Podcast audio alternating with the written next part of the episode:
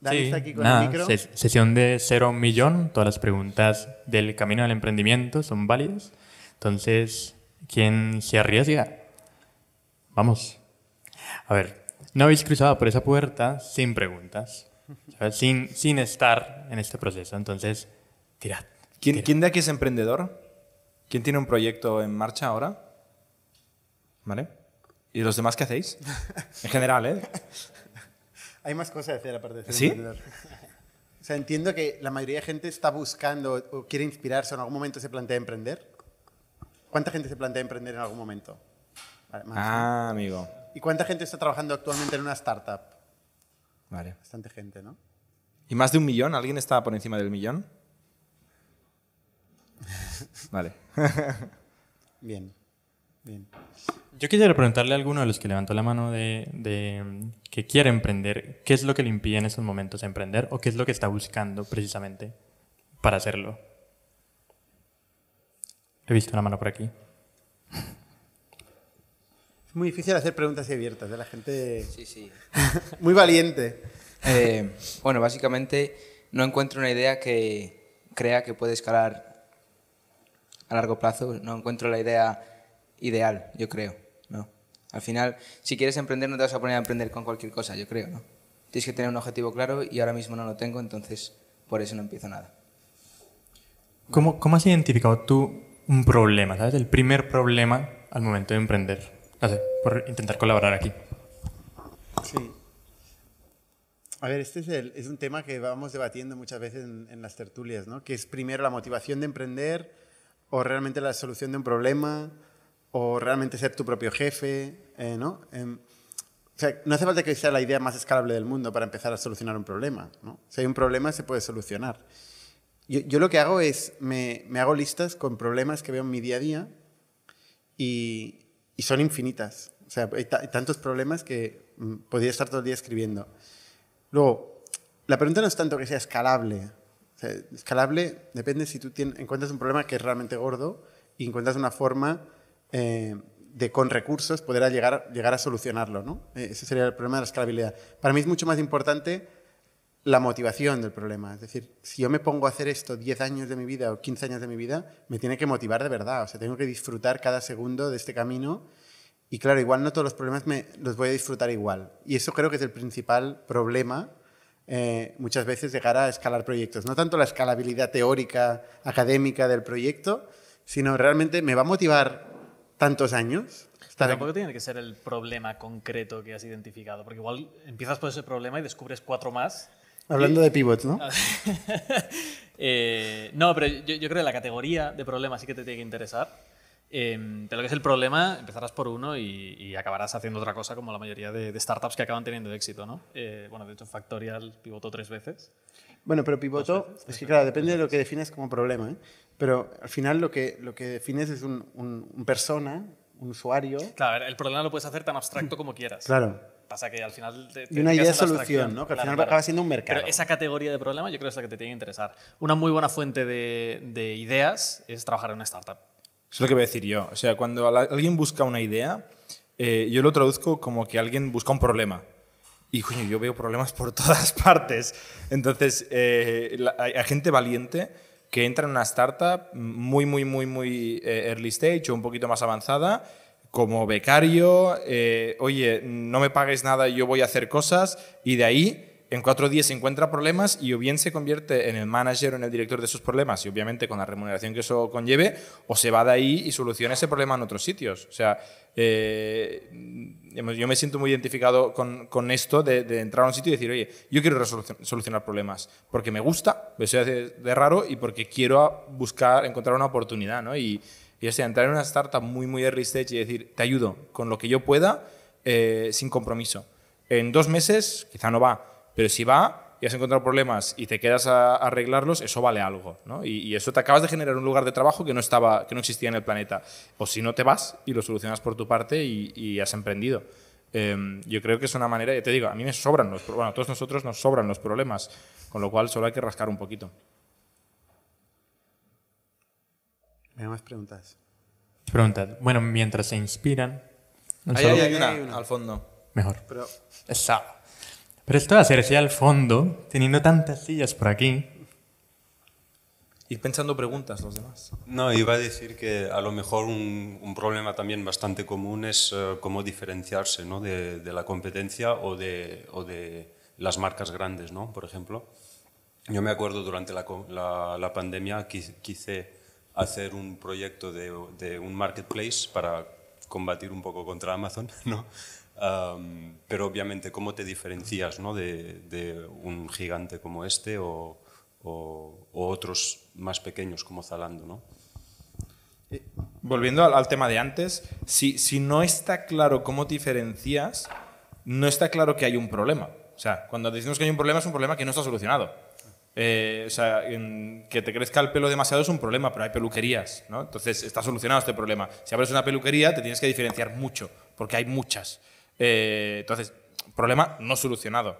Si tú empiezas un marketplace contra Amazon, ¿cuál es el problema con Amazon? Porque Amazon va muy bien para el consumidor. ¿no? O sea, seguro que hay, hay sitio para, para otros marketplaces, pero hay que entender qué no hace Amazon o los otros marketplaces que tú querías hacer. Quizá no, quizá no había tanto problema. ¿no? De hecho, nos pasa mucho cuando vemos pitches que la gente dice, no, es que yo hago esto.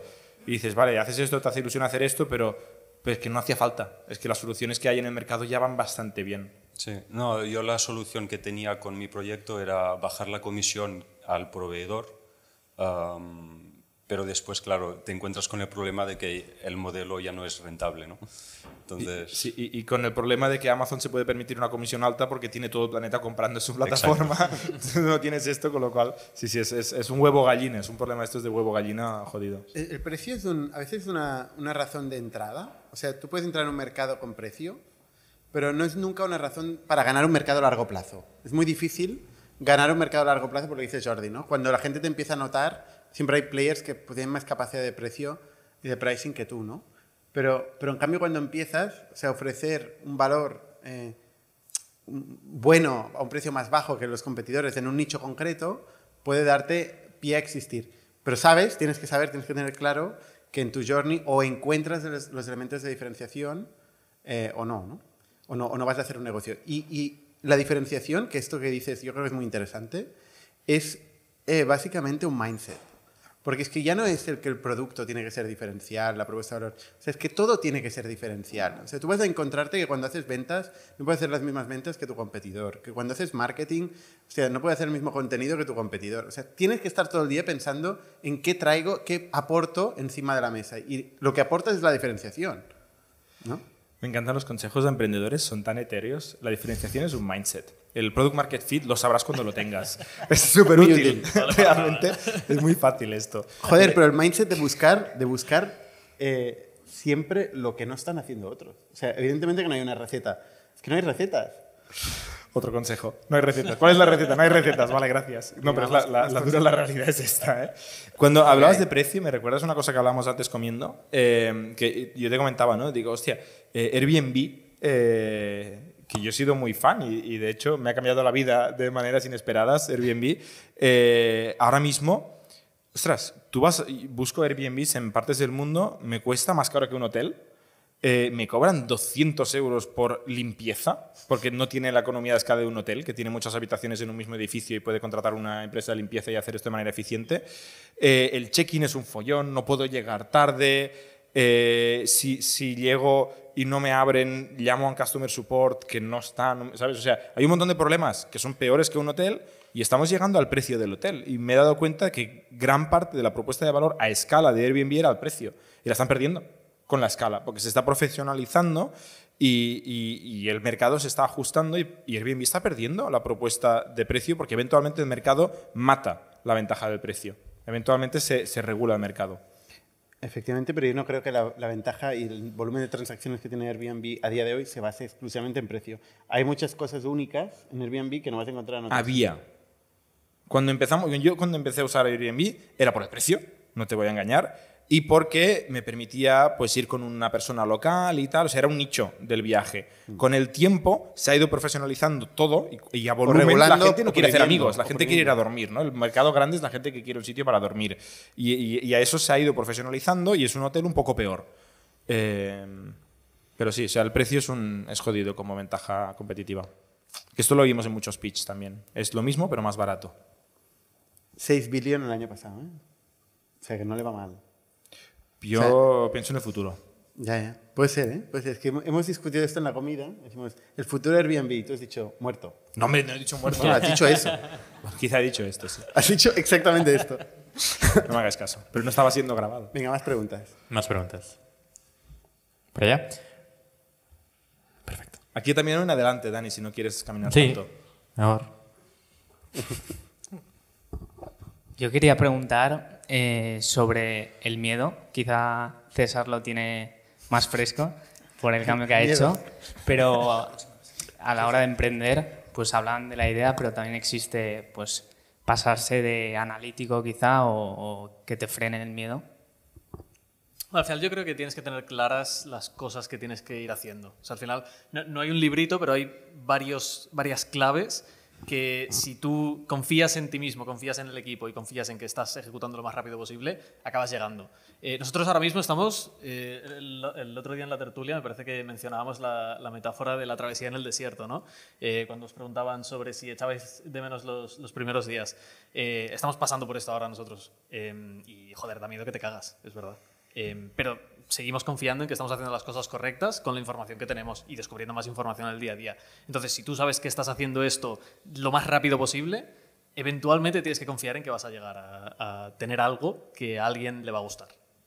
Pero bueno, a veces... eh, la, razón número uno para que una startup se acabe es que los founders pierdan eh, ese optimismo, ¿no? El- el- que, que les pueda el miedo. Y la caja. Bueno, primero que se peleen por, por el ego o por el esfuerzo puesto en el proyecto. Luego esto. Y luego la caja. Y luego- y luego la- Yo, hablando de miedo, eh, yo la cosa que, le- que me ha dado más miedo eh, de, de toda la historia de Factorial eh, es perder el dinero de los business angels amigos. Porque cuando montamos Factorial, pues mira, Bernat, Pau y yo íbamos de la mano. Si nos pegamos una hostia, hemos sido nosotros que, no hemos llegado, ¿no? Y, y, pues nos jodemos, pero no, nadie nos va a acusar ni a culpar de nada. Luego el Venture Capital sabe a lo que juega, está diversificado, es profesional, tiene un análisis de mercado. Eh, no me ha dado miedo. O sea, me da mucho menos miedo los 120 millones que acabamos de anunciar ahora que los primeros 25.000 euros. Porque en la caja había 600 euros y de repente hay 25.600 euros. Está muy cerca de cero.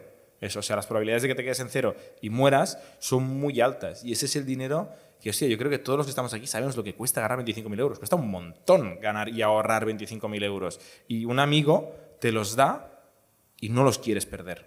No los quieres perder bajo ningún concepto. Y a mí es lo que más, más responsabilidad me ha generado fueron esos primeros inversores que de su dinero particular, eh, de manera absolutamente inconsciente, nos lo transferían a la cuenta de la empresa y nosotros nos lo empezamos a gastar muy, muy rápido. Sí, a mí el- la primera persona que me transferió el dinero de la cuenta es Masumi, está ahí. Eh, la y el verdad es segundo que- Albert Domingo, ¿no? que está nuevamente por aquí. Sí, sí, sí. Bueno, hay varias gente por aquí que ha hecho locuras como transferirnos dinero a nosotros. Eh, ostras, yo me acuerdo de la conversación que, tu- que tuve con Masumi, que saliendo un día, somos amigos de la universidad, ¿no? Eh, y que le dije, hostia, quiero montar no sé qué y tal. Y me dijo, invierto. Y dije, ¿qué dices? Todavía no había ni planteado de, de a quién le iba a pichear y me dijo, invierto, ¿no?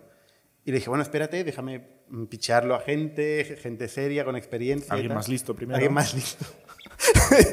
Y luego ya veremos si tal, ¿no? Y al final, pues sí, efectivamente, bueno, eh, invirtió en, el- en ese primer proyecto. Y hay una cosa que, que creo que es interesante, es cómo compatibilizar miedo con esta necesidad que tiene un emprendedor de constantemente estar vendiendo eh, con una convicción importante el futuro, optimismo, ¿no? O sea, tú tienes que, por un lado, igual piensas, hostia, me la voy a meter, eh, ves la caja y dices, tengo dos meses, ta, ta, ta, y luego sales y dices, lo vamos a petar, tal, a los trabajadores, a inversores, les picheas, tal, ¿no? Y vas viviendo en, este, en esta doble, doble realidad, ¿no? Y yo creo que esto es lo que al final uno, eh, o al menos yo, lo que encuentro la paz en este espacio es en intentar identificar muy bien los puntos de convicción que tengo, ¿no? O sea, ¿dónde está la oportunidad? ¿Por qué hago esto? Oye, porque hay un problema que no está resuelto, ¿no? Y, verdad que todos los players no lo están haciendo bien. Tiene que haber una forma eh, de llegar a eso, ¿no? Y yo sé que puedo poner todo mi esfuerzo y empeño y al final es lo que me comprometo. Tampoco me comprometo a encontrar la piedra filosofal. Pero si yo tengo claro qué es lo que estoy trayendo encima de la mesa, es lo que voy a ser transparente luego con todo el mundo. No voy a esconder mi miedo, porque realmente los miedos son infinitos. Sea, me voy a equivocar en el go-to-market, me voy a equivocar con el siguiente recruitment que haga, igual no levanto pasta, igual no. Pero, pero yo sé que tengo algo, una motivación que a mí me ha llevado, me, me ha generado suficiente pasión para decir, voy a dedicar mi tiempo, mi esfuerzo, mi energía a resolverlo. Y yo con eso mm, he conseguido jugar. ¿no? Luego, bueno, vas generando certidumbres y también el miedo. Bueno, aparecen nuevos miedos, ¿eh? siempre hay miedos. Y dos cosas de lo que has dicho tú ahora. Una es el optimismo. Eh, el optimismo te quita el miedo. O sea, al final, un emprendedor tiene que ser optimista. Yo no, no me imagino un emprendedor que no sea optimista. Por, por definir, o sea, es, son sinónimos para mí. Emprendedor sí, pero y aunque seas optimista, tendrás momentos de decir, no, no, tienes miedo, tienes dudas, pero eres optimista de naturaleza, si no, lo ves imposible, Si no es imposible. Absolutamente imposible. Y la segunda cosa que tú lo, has medio pasado por encima, pero has dicho, no, yo puedo dormir o, no sé cómo lo has dicho, yo lo estaba pensando, al final el, el, compromiso, y esto lo digo con una cosa, lo ato, con una cosa que decimos muchas veces en el pitch, es tú tienes que garantizar, mi opinión, como emprendedor, que te vas a dejar la piel. Cuando viene un emprendedor aquí a pedir dinero, inversión que nos ha costado sudor y sangre de ahorrar y no ha dejado su trabajo, dices, oye, vete a tu casa. O sea, tú no dejas, no arriesgas ni tu trabajo, tu estabilidad financiera en casa y yo tengo que arriesgar un dinero que me ha costado un montón de ahorrar, ni de coña. ¿Sabes? Ahora, si tú dices, oye, yo me voy a dejar la piel Puede que vaya a cero, lo más probable es que vaya a cero. ¿eh? No hay ningún problema en decir esto, porque es que si no dices esto eres eh, delusional, ¿no? No, no eres racional. Pero yo me voy a dejar la piel y creo que voy a conseguir algo. Oye, eso duermes tranquilo. Eh, yo creo que esto te quita el miedo, saber que tú te estás dejando la piel. Creo que es muy importante. Venga, había otra pregunta por ahí. Sí, gracias. Ah, tenía dos preguntas. Una era respecto a los fundadores. es muy importante hacer un equipo de fundadores sólido. Eh, hace tiempo leí un libro de Disciplined Entrepreneurship, creo que es algo muy bueno para todos los que quieren iniciar startup, y hablaban de tener la idea, tener un skill o tener las ganas, ¿no? la actitud. Pero también es cierto que cuando te encuentras en el medio, pues a veces priman los protagonismos, el ego, como dijiste. Entonces, ¿cuál es la receta, si hay alguna, para tener un equipo que sea sólido en el tiempo? Porque al final del día es el equipo el que, como tú dices, va a solventar eh, ante los inversionistas? Esa es la primera pregunta. La segunda era eh, el primer round. Eh, escuché un podcast hace unos días tuyo en tu tercer round que era, fue fundamental mostrar una gráfica pasada respecto a lo que ofrecías y un comparativo respecto a lo que cumpliste. Fundamental. Pero eso en el primer round no tienes. Entonces, sé que hay muchos approaches para cómo enfrentar un, un pitch inicial, pero en tal caso, ¿cuáles serían sus, sus consejos? Lo más importante que un, que un equipo de startup nuevo que se enfrente a un grupo de inversionistas, ¿qué debería tener como mínimo en esa presentación? Gracias. Empiezo por esta. Em, a ver, yo creo que cuando vas a levantar la primera ronda, eh, tienes las cartas que tienes y son, son, con las que juegas, ¿no? ¿no? te puedes inventar cartas nuevas, ¿no? Si no tienes métricas, mm, ¿qué vas a enseñar al inversor? Eh, ahora, las cartas que tienes, más vale que las pintes lo mejor posible, porque es, es, es en lo que va a confiar el inversor para, para, meterte el dinero. Nosotros, la verdad que íbamos con mucha suerte. Eh, acabamos de salir de Factorial y esto es una carta que con cómo va Factorial, pues la verdad es que mm, nos funcionó muy bien ¿no? y, y logramos conseguir mucho interés. Eh, ¿Qué necesita ver un inversor en la primera ronda? El equipo. al final es, lo que se cree.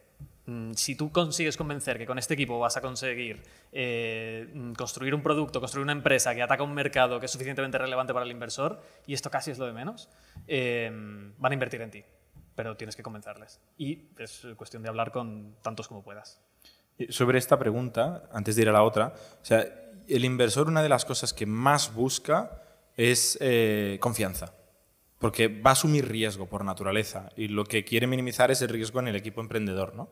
Y tú lo puedes demostrar cuando estás en un estadio más avanzado, puedes demostrar confianza diciendo, dije que haría esto lo he hecho, o más o menos lo he hecho, eso te da confianza, pero si acabas de empezar, puedes decir, oye, en mi empresa anterior o en mi proyecto anterior quise hacer esto y lo hice. O sea, al final es demostrar eh, que sabes hacer cosas y que, y que, lo que dices lo haces, ¿no? Más o menos con aprendizajes y con tal, pero es generar esa confianza y, y eso depende. En, en, el caso de César, pues, es, pues en mi empresa anterior eh, quería hacer esto y lo hice. En esta no he hecho nada todavía. No pasa nada, ya es el, es el estadio en el que está. ¿Visteis el tweet? Eh, un tweet de alguien que dice, ex emprendedor, no, ex empleado de Stripe Sí, levanta, levanta una ronda de 25 millones de euros eh, con un Notion a medias. Sí, Eh, sin el mundo deck, vuelve a la naturaleza. Sí, sin Ay, deck, vuelve sin a, a la normalidad. La naturaleza vuelve a su curso, ¿no? Sí, sí. Es, eh, esto es lo que pasaba hace un par de años, ahora pasa menos esto. Ahora cuesta más levantar rondas. Bueno, ¿Tu primer deck era un Notion o no? Era un Notion. Pero luego ya... Pero teníamos Bueno, es que Stripe, ¿eh? Factorial es casi lo mismo. No, pero sí, sí habíamos, o sea, teníamos una idea de producto muy clara, teníamos un prototipo construido para demostrar que éramos capaces de construir ese tipo de productos. Eh, y además lo habíamos hecho en tiempo récord, eh, que era nuestro otro asset, que vamos muy, muy rápido, eh, desarrollando producto de calidad. Qué buena venta. La primera pregunta era sobre los fun- fundadores. Sí. A ver, los fundadores eh, también es que no hay receta. O sea, es muy difícil. ¿Cuál es la receta para encontrar tu pareja? Hostia, pues hay gente que la tiene. Yo no. Eh, y, y cofundador tampoco. O sea, al final es como esta persona, cómo te imaginas trabajando intensamente, ¿no? Yo con este hombre, ¿cómo me imagino trabajando en situaciones de, de tensión? No sé, ¿cómo, ¿cómo nos vamos a cuando nos peleemos? Cuando alguien quiere hacer una cosa y el otro la otra. Cuando alguien se acuse al otro de no trabajar suficiente. Eh, ¿cómo, ¿Cómo nos vamos a tomar, no? Yo creo que que al final eh, es, es muy difícil o sea, establecer un framework para eso, pero sí que tienes que ver que te apetezca eh, pasar tiempo con esa persona. Qué, qué bonito lo que te Qué digo. bonito. y que veas que y tengas Más cierta- nos vale, porque pasamos mucho tiempo mucho tiempo. juntos. y, que, y que puedes tener cierta generosidad también, ¿no? Con, con la otra persona, decir, oye, pues paciencia, flexibilidad, ¿no? Hmm. Eh, porque, porque va a venir de todo tipo, ¿no?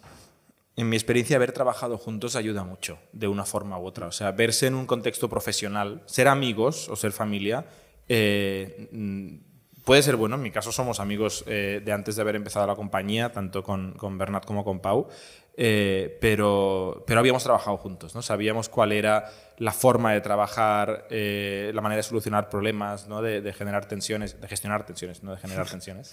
Eh, también. las generamos. Eh, pero, pero yo creo que esto ayuda mucho. Pero bueno, luego hay solo founders que cambian el mundo. Eh, yo no hubiera hecho nada solo, porque, porque haces así y así y así y así. Cuando estás aquí, más vale que haya alguien que te levanta y que te cubre y que te tal, ¿no? Pero cada uno es diferente. Entonces, esto es muy personal. Venga, ¿alguna pregunta más? Sí.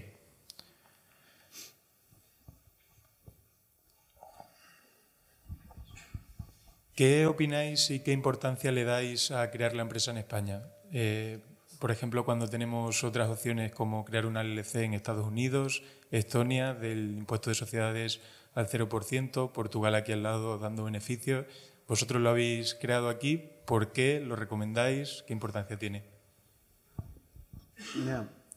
O sea, cuando te lo planteas, eh, en clave a qué te lo planteas, ¿no? O sea, ¿qué, qué es lo que te, te da miedo? Hay mucha gente que le preocupa mucho la fiscalidad y ese tipo de cosas que dice, joder, vaya problema de ricos. No sabes lo que te, lo, que te espera entre medio, ¿sabes? O sea, eh, yo, yo creo que tiene que estar ahí donde, donde estés, donde esté la mayor parte del equipo, donde, donde esté la actividad, es lo que tiene sentido para facilitar las cosas. ¿eh? Luego, antes era mucho más importante el estar cerca de los inversores, porque había un pool de inversores en Estados Unidos que no se atrevía a invertir fuera, con otras jurisdicciones y tal. Pero yo creo que esto está totalmente superado. Entonces, yo creo que lo que te va a facilitar mucho la vida es eliminar la burocracia al máximo, eh, tener la estructura más simple y más cercana y que te permita generar actividad rápido. Eh, y siempre luego puedes redomesticar, puedes mover la, la sociedad en otro sitio. Es un trámite caro, pero bueno, no caro, no sé, depende. Un trámite. Un trámite. Hay un pero, ¿eh? Eh, Hay más de un pero. Que, Me bueno, estoy mordiendo la Mi lengua opinión. ¿eh? O sea, venga. pero que, que nosotros nos estamos encontrando ahora. Eh, cuando tú creas la sociedad en España, si quieres acceder eh, a business angels internacionales, tienes que tener en cuenta que la burocracia para ellos va a ser grande si no han invertido antes en España, porque tienen que tener un, eh, un NIF español. Entonces tienen que pasar por todo ese proceso burocrático con una gestoría de aquí, eh, con la administración, y esto lleva tiempo.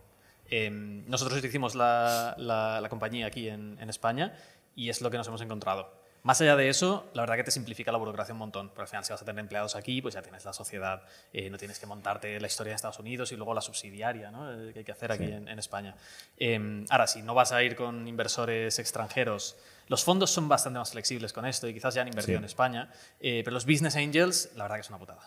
Sí, yo en, en mi vida pasada en, en Redbooth eh, conseguimos, o sea, en Europa no había VCs que supieran lo que era el software as a service o había muy poco y los únicos inversores que sabían lo que era el, si- business- el software as a service estaban en, en Estados Unidos, en Silicon Valley y dijeron, ni de coña invierto en una serie española. Y nos vimos obligados para conseguir la ronda a redomesticar la empresa en medio proceso fundraising, que es el peor momento porque seguramente necesitas la pasta, eso lleva un montón de tiempo, lo hicimos mal, fuimos, fuimos pioneros, que nunca es buena idea con temas de compliance ser pionero, y, y la verdad es que, o sea, lo hicimos, pasó, pero nos pegamos un poco de hostia con el tiempo y el dinero que perdimos.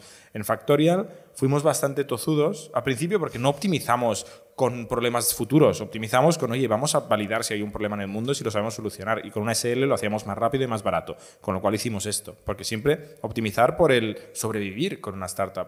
Y cuando luego llegó la serie A, que la hizo un inversor americano, eh, hubo un momento de duda. De, de- a- nos apretaron un poquito para decir, oye, eh, estáis en Delaware, ¿no? Y ups, no te, lo, no te lo había comentado esto. No, somos una serie española. Hmm, ok, tal. Y conseguimos salvarlo e hicimos la ronda.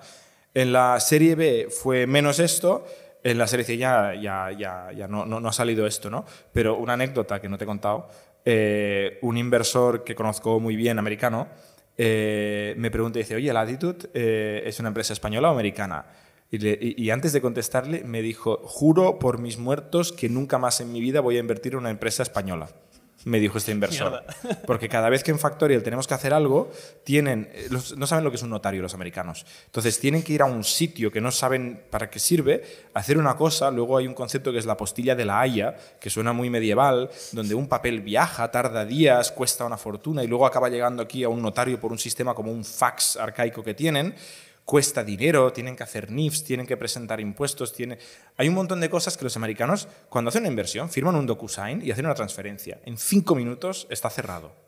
Y aquí en España tenemos que hacer unas cosas rarísimas y la verdad es que genera mucha fricción. Y este Genera- inversor... Genera fricción, pero la gente no deja de invertir por eso. Mm, O sea- te enseño luego el WhatsApp que me mandó este americano, ya sabes quién es. Porque me juró por sus muertos que nunca más iba a invertir en una empresa española. Voy buscando cómo hacerla. Va- O sea, una empresa legalmente española. Él está encantado en invertir en emprendedores españoles operando desde España. Pero lo que quiere es hacer un DocuSign y una transferencia a tomar por saco. Mercado. Cada uno te da una opinión diferente. ¿ves? Correcto. Somos un ecosistema de startups tech de Barcelona, creadores de Camalún, Kipu y Factorial, entre otras. Ofrecemos más de 5.000 metros cuadrados de coworking a startups y organizamos eventos diarios para discutir negocio y tecnología hasta la saciedad. Desde ITNIC Fund invertimos en equipos con capacidad de construir grandes productos y negocios. ¡Te esperamos!